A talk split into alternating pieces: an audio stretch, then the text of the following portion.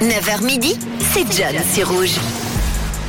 Et à 9h23, on revient sur euh, les infos qui m'ont marqué, que j'ai retenu de ce week-end. Et je suis tombé ce week-end sur une info, une info euh, assez animalière avec euh, le dodo. Cinq siècles après son extinction, une start-up veut ressusciter cette espèce disparue. Découvert en 1598 pour la première fois par des explorateurs sur l'île de Maurice, le dodo est un oiseau qui s'est éteint à la fin des siècles passés, aux alentours des 1660, dû justement à la colonisation de cette île. Presque cinq siècles plus tard, cinq siècles plus tard, la start-up texane colossale euh, Bioscience aimerait mettre à profit des technologies avancées pour le ramener à la vie et le faire revivre dans son habitat naturel sur l'île Maurice. Pour cela, elle compte extraire le génome du pigeon, le pigeon Nicobar, qui est l'espèce la plus proche du dodo, pour ainsi ajouter l'ADN prélevé sur des oiseaux fossiles disparus et créer des cellules de reproduction. Voilà une des infos que j'ai retenues euh, de ce week-end. Deuxième info de ce week-end. Vers l'infini et au-delà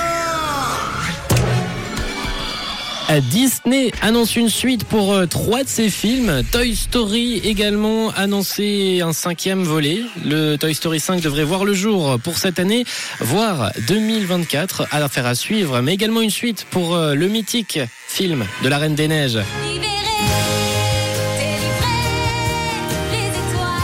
Avec cette musique qui a cassé la tête à beaucoup de parents et ben elle va revenir. Elle va être de retour avec une suite, La Reine des Neiges 3, en prévision et également Zootopie. Une suite, Zootopie 2, devrait voir le jour. Et on finit avec euh, l'info qui m'a le plus marqué. C'est l'info du Nidwaldien Marco Odermatt qui est devenu ce week-end champion du monde de descente aux mondiaux de Courchevel. À 25 ans, le leader du général de la Coupe du Monde, euh, qui n'avait encore jamais gagné une descente, a été sacré champion du monde de l'épreuve reine et a ainsi balayé les doutes après sa frustrante quatrième place en Super G.